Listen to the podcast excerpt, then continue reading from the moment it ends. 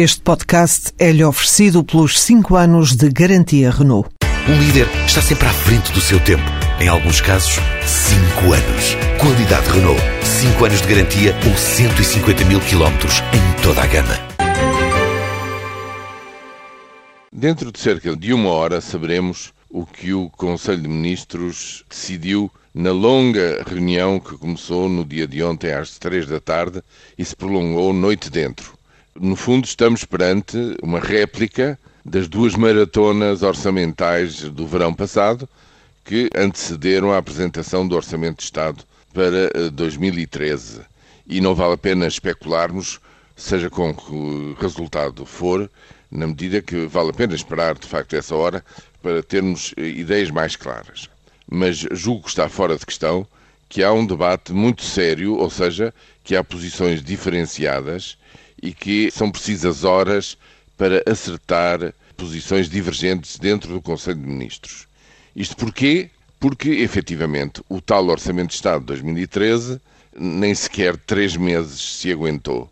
Caiu estrepitosamente. Antes, é preciso dizê-lo, antes dos juízes do Tribunal Constitucional terem barrado definitivamente aquela que era uma das traves mestras da política de ajustamento das contas do Estado do Governo desde a primeira hora.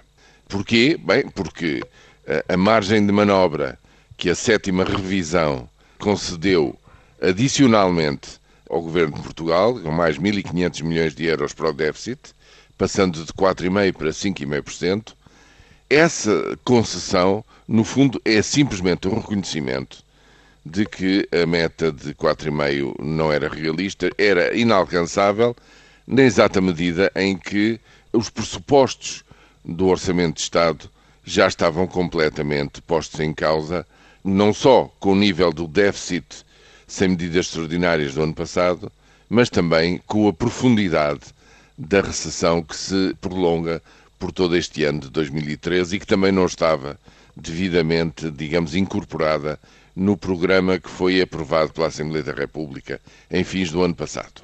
Portanto, aquilo que agora constitui uma preocupação e uma dificuldade adicional é justamente responder ao terceiro elemento que também não estava adequado nesse Orçamento de Estado, a saber, os quatro artigos do Orçamento que foram declarados inconstitucionais.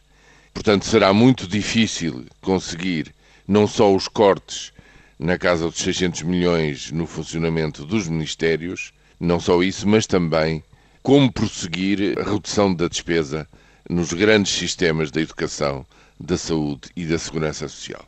Enfim, por tudo isto e pelos sinais evidentes de contradição política entre aquilo que o CDS insistentemente pede na Assembleia da República e nos órgãos próprios desse partido e aquilo que é a orientação geral e principal do Governo sob a direção de Passos Coelho e Vítor Gaspar, por tudo isto é que o briefing dentro de pouco mais de uma hora é crucial para percebermos até que ponto é que este Governo tem futuro.